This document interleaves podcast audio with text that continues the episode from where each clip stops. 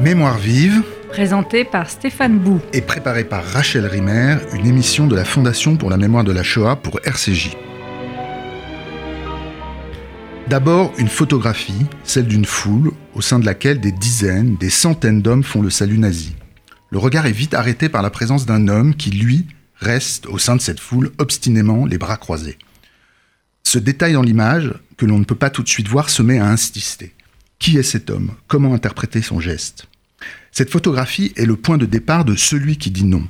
Son auteur, Adeline Baldecchino, écrit à son propos Si je ferme les yeux, je vois cette photographie, je ne cesserai plus de la voir, je la porte comme une greffe à l'âme, une sorte de fétiche lové dans les replis nébuleux de la mémoire. Point de départ d'une enquête, donc, d'une méditation, d'un pèlerinage, mais aussi de ce qui devient une fiction romanesque sur une histoire d'amour. Alors bonjour, euh, Adeline Baldecchino. Bonjour. Alors peut-être on peut commencer tout simplement euh, par nous attarder un peu plus longuement sur cette image que je ne l'ai faite. Je l'ai décrite très très sommairement. Euh, on l'a tous les deux devant nous. Enfin vous, vous l'avez en tête, hein, euh, moi je l'ai devant moi. Et est-ce que vous pouvez nous la décrire telle que vous la voyez? Alors, euh, on ne sait pas exactement où c'est quand on la regarde. Effectivement, on voit une foule d'hommes. Ils ont tous le bras droit levé. Ils ont des couvre-chefs, la plupart, des bérets, euh, mais c'est variable. Certains des, des- des chapeaux un peu plus officiels. Et puis, effectivement, alors le cadrage fait qu'on est plutôt en haut à droite de l'image.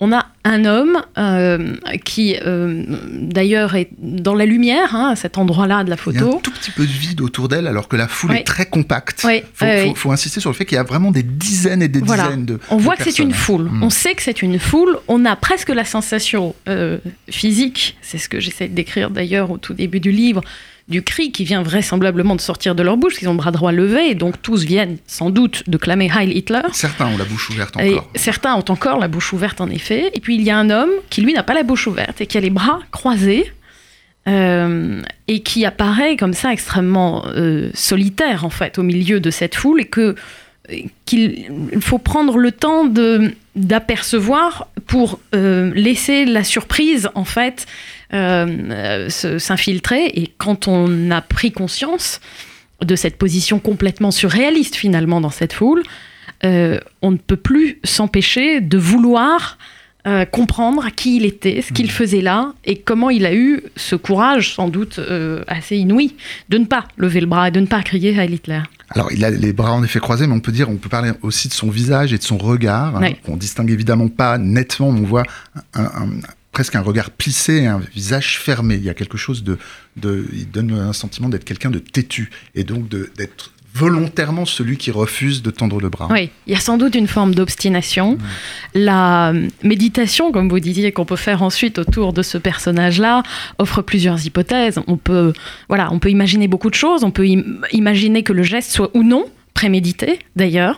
Euh, en l'occurrence, je fais l'hypothèse, en fait, puisqu'on sait maintenant euh, qu'on est le 13 juin 1936 dans cette photo, et que c'est euh, au lendemain de l'anniversaire de la femme qu'il aimait, Irma Eckler, qui était juive. Je fais l'hypothèse qu'il a sans doute en tête encore les images du bonheur et de ce temps passé avec cette femme, et que c'est l'une des choses qui va l'empêcher de lever le bras dans cette foule. Évidemment, là, on entre dans ce registre très compliqué de de la De vérité fiction et de ce que l'imagination fait de l'histoire. On, on y reviendra. Je- vous, avez donné la date, juin 1936. On sait exactement Mm. où c'était aussi. On sait que c'était sur le, le quai de Hambourg, face au chantier naval Blom und Voss, où euh, était baptisé un navire euh, de guerre, ou plus exactement un navire école de la marine euh, allemande qui s'appelait le Horst Wessel.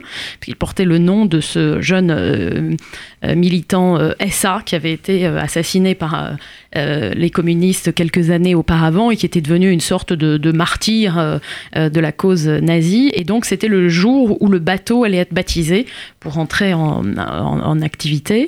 Et on sait aussi qu'Hitler et Goebbels devaient être, devaient être là sur une tribune. D'accord. Alors, vous, avez parlé de, ce- de cet homme en parlant de sa femme. donc, vous, sous- vous- vous sous-entendez immédiatement qu'on a clairement identifié cet homme qui est dans cette image. Alors, est-ce que vous pouvez nous expliquer Parce qu'à un moment donné, dans votre livre, c'est pas si clair. Il y a une, c'est aussi une hypothèse que l'identité de cet homme dans l'image. Alors c'est vrai, c'est une histoire très importante et intéressante parce qu'en fait, cette image, lorsqu'elle a été prise en juin 36, n'a pas été publiée. Et donc, elle a, au fond, complètement disparu dans des archives. On sait, qui l'a prise Est-ce que c'était la propagande? Est-ce que c'était euh, la presse? A priori, c'est la presse, puisqu'elle a été retrouvée dans les archives euh, d'un journal, justement, en 1991. Euh, on n'en sait pas beaucoup plus. Il n'y a pas, que je sache, de nom véritablement de, de photographe. Ce qu'on sait, c'est que ce journal, Süddeutsche Zeitung, retrouve dans ses archives cette image et qu'ensuite, il va s'en suivre une série d'événements, mais essentiellement un appel à témoins avec publication de cette image en disant si quelqu'un euh, on est à Hambourg donc, euh, si quelqu'un reconnaît l'homme sur cette image, euh, merci de nous contacter. Et c'était notamment un appel à témoins lancé par un historien, Till Bastian, qui travaillait à ce moment-là sur justement la question de la mémoire en Allemagne et euh, des gestes de résistance individuelle à l'indifférence collective, à la barbarie, etc. Euh, et à ce moment-là, va se manifester une femme qui s'appelle Irène Eckler et qui va dire mais cet homme ressemble terriblement à mon père dans les quelques photos que j'en ai. Et l'historien va prendre contact avec elle, avec sa sœur aussi, Ingrid, et ils vont ensemble euh, enquêter euh, dans les archives, en réalité, de la ville de Hambourg pour retrouver et rassembler un maximum d'informations pour savoir si en effet euh, euh, leur père, Auguste Landmesser, c'est donc son nom, euh, avait pu se trouver en juin 1936 sur le quai de Hambourg. Alors, reste que c'est une image avec un, un, visage qui est à la fois très net, mais qui est un visage, j'ai envie de dire, d'allemand assez euh, classique. Et que euh, à peu près au même moment un jeune un jeune homme protestant lui dit je crois que ça pourrait être mon père Gustav Weigert euh, je dis jeune homme parce que c'était peut-être son petit-fils et non pas et non pas son fils. Et là, il va lui aussi prendre, mais avec un peu de retard parce que cette histoire avait déjà fait un peu de bruit à Hambourg et il était au fond gêné de venir empiéter sur la légende d'August Landmesser. Il va prendre contact avec des historiens qui vont tenter tout un tas de tests euh, euh, sur avec des logiciels très très élaborés en matière de reconnaissance faciale et photographique et qui vont au final dire bah, écoutez c'est à peu près invérifiable. Il est vrai que ça pourrait être Gustav Weigert, qui lui avait un parcours extrêmement différent, qui était un ouvrier sur les chantiers navals de Blomunvus, donc aurait pu se trouver là, qui euh, était, d'après sa famille, très opposé dans sa pratique, dans, son, dans ses discours au régime hitlérien et nazi, et aurait pu donc ne pas lever le bras.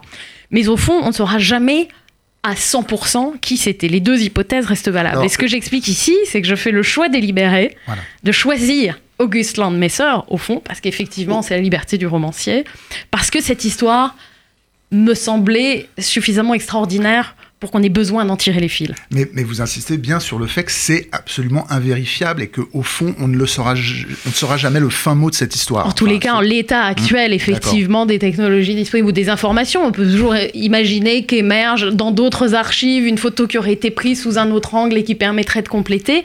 Il est vrai qu'en l'état actuel, on n'en sait rien, mais le musée, par exemple, mmh.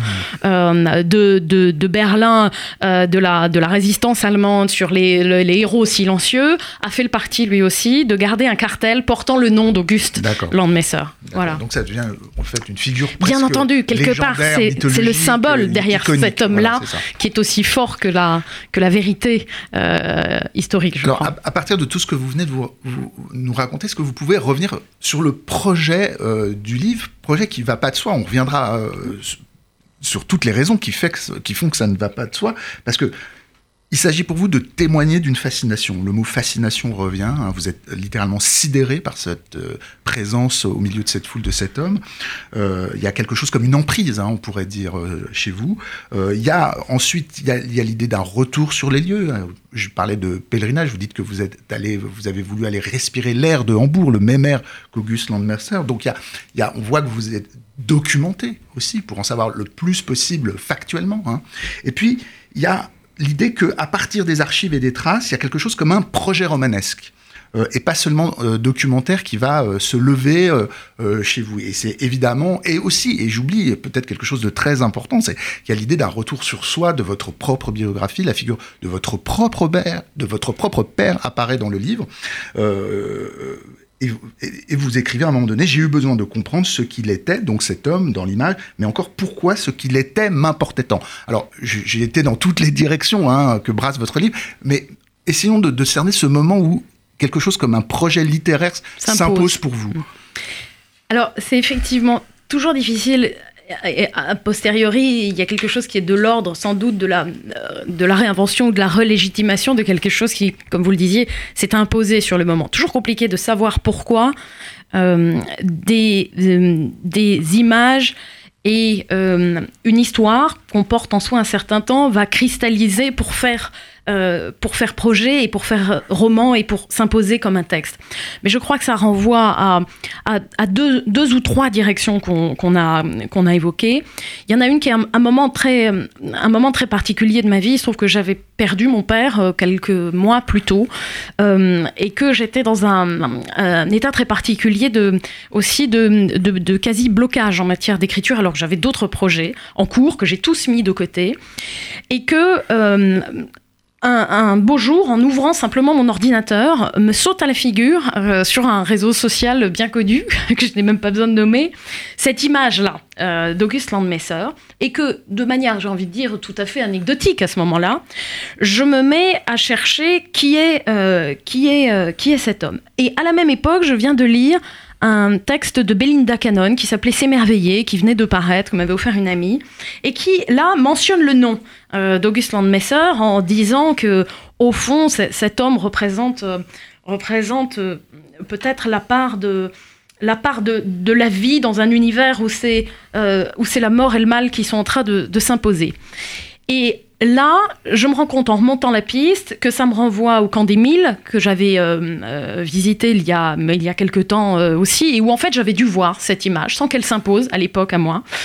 camp des Milles, qui est près d'Aix-en-Provence, ce camp où ont été internés des centaines de Français et d'étrangers, y compris Allemands, qui avaient fui le nazisme et qui étaient des artistes considérés souvent comme dégénérés par le régime, et puis qui en fait se sont retrouvés enfermés par la milice française avant d'être pour beaucoup euh, déportés euh, vers l'Est de nouveau.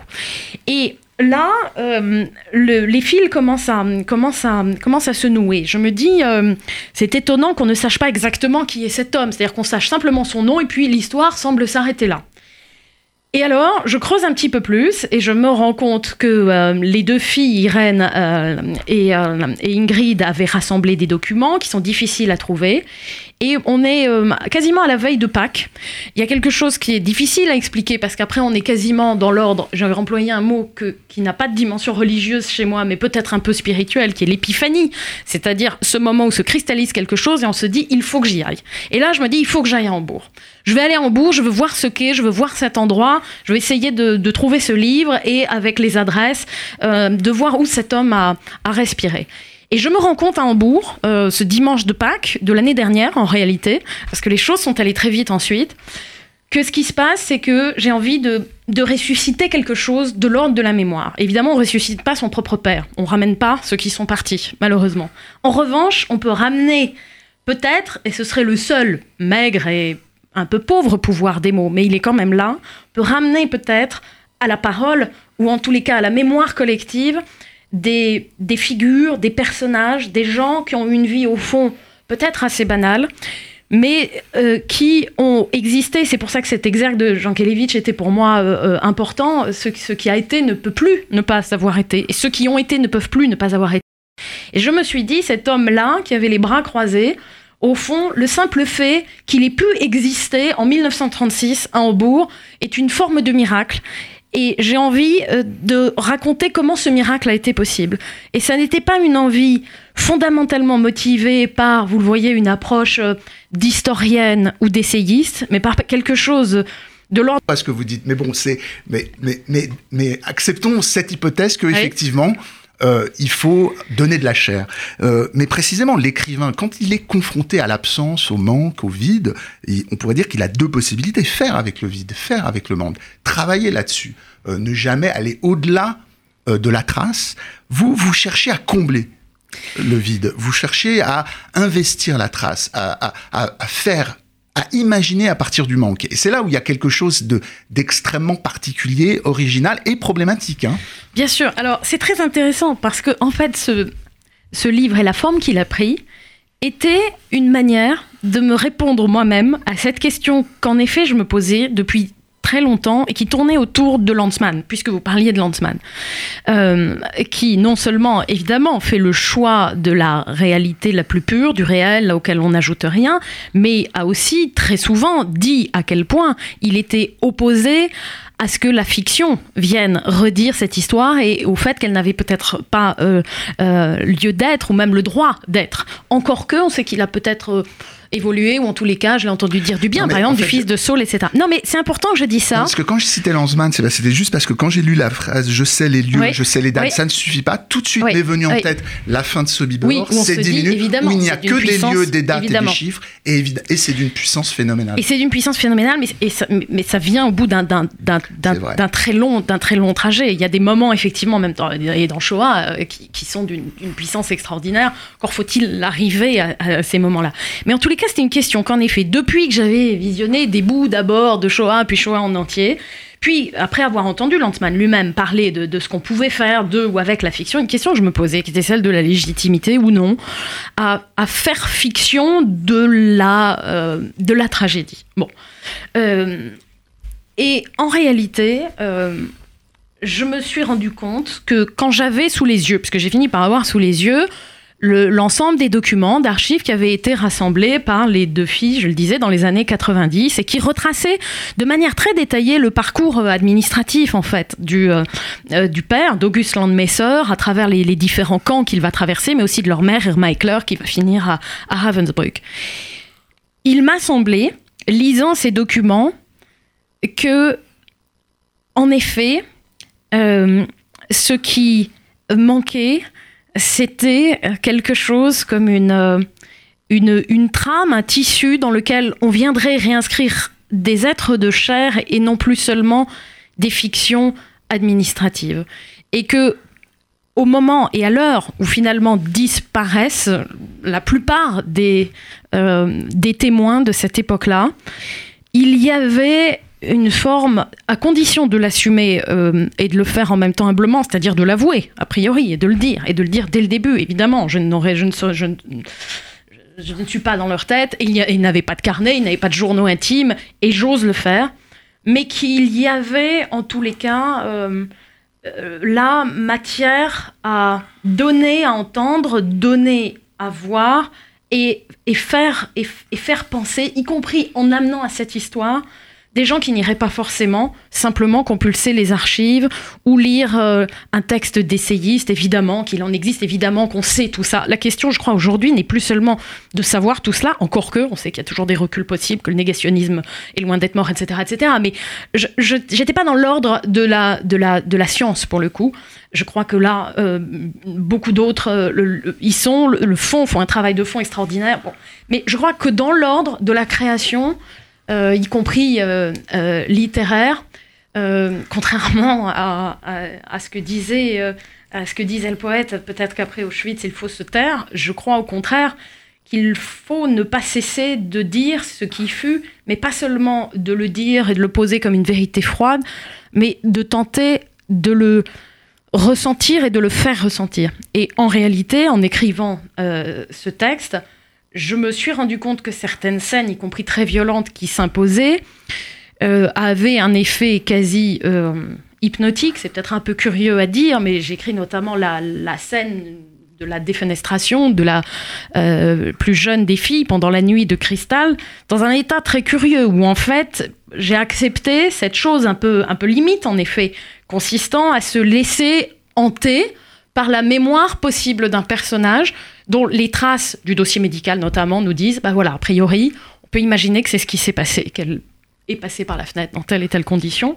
Et là, on se dit, mais qu'est-ce que ça veut dire, ça, réellement? Y compris, donc, au sens où c'est revivre une scène que de la raconter et en la revivant, dire aussi que cette chose n'est pas que de l'ordre de la mémoire morte et du passé qui n'arrivera plus jamais. Voilà. Oui, alors, vous, vous, vous n'y allez pas, euh, comment dire, directement à cette euh, solution narrative. Hein. Vous, le, vous, vous, posez la question. Vous dites, a-t-on le droit de raconter votre histoire Vous vous adressez à eux.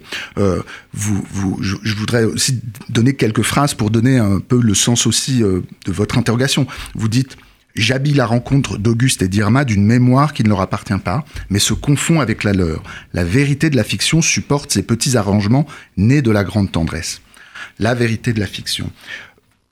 Moi, mon, souci, mon interrogation porte pas sur la question du droit presque, au sens de est-ce qu'on a, a, le droit, mais c'est plutôt la question de l'effet esthétique produit et du rapport au lecteur et du rapport au personnage que ça suscite. Parce qu'il y a des passages que vous n'avez pas encore euh, évoqués euh, dans ce travail de mhm. fictionnalisation, c'est la manière avec laquelle vous faites parler vos personnages, c'est-à-dire que vous les ventriloquez, euh, vous imaginez leur voix, vous leur prêtez des phrases, vous vous mettez dans, le, dans, dans, dans leur tête. Et moi, je me dis,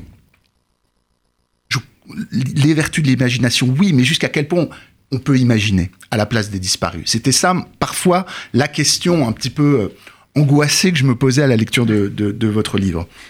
Je crois que seul le lecteur a la réponse à cette question-là parce que celui qui écrit n'a d'autre choix. En tout cas, j'avais le sentiment, personnel, de n'avoir d'autre choix à un moment donné que de laisser la place à ses voix.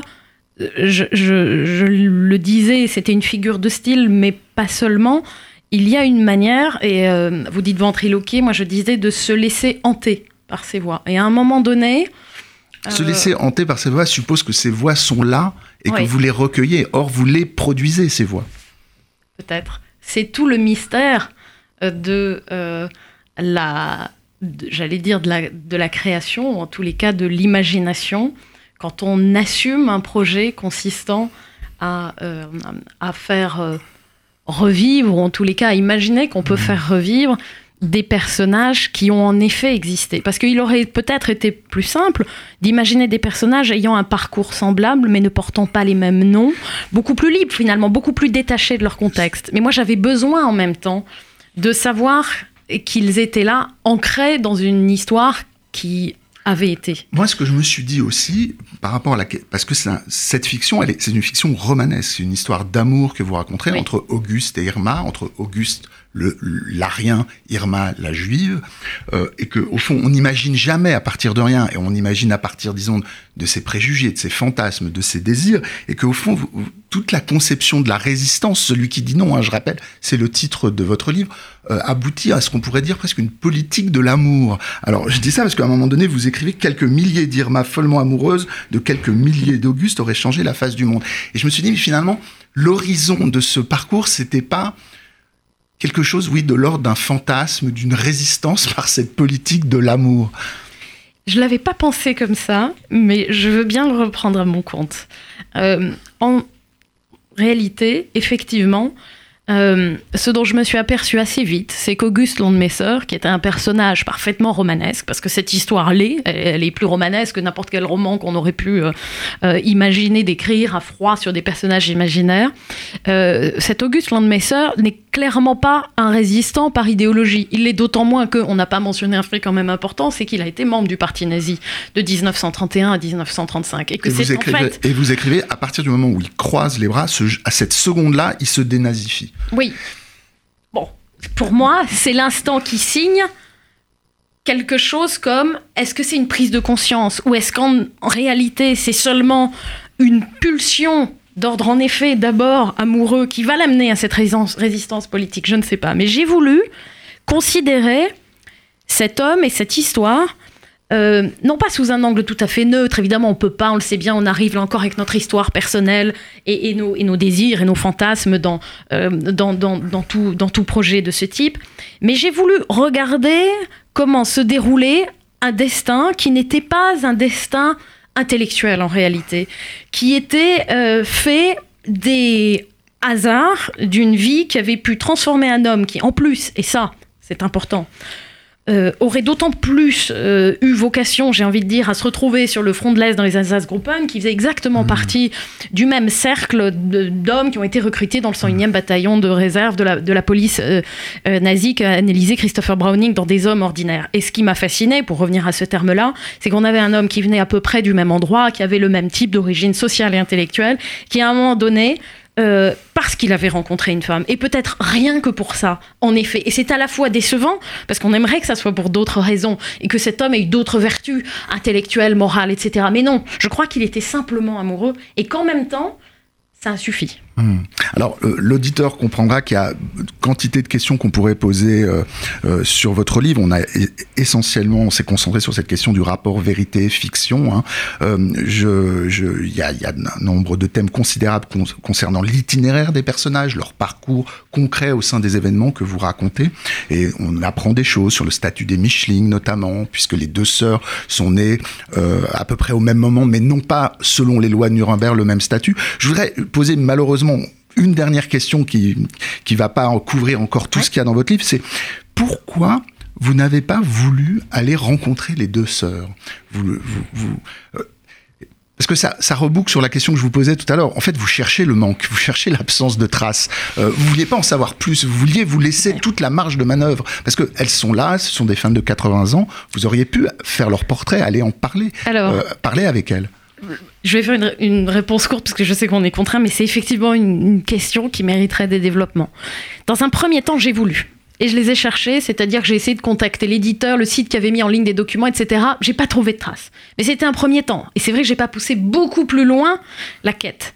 Et une fois à Hambourg, je me suis dit, mais je ne peux pas. Parce que si je les rencontrais, au fond, oui, je pourrais peut-être faire œuvre de de, passeurs, de, témoins, faire euh, euh, raconter cette rencontre, mais je ne pourrais pas sans doute m'accorder ce droit, parce que là on revient à la question de la légitimité ou non, euh, ce droit de dire une histoire que j'aurais à dire comme elle avait été et non comme je pouvais l'imaginer.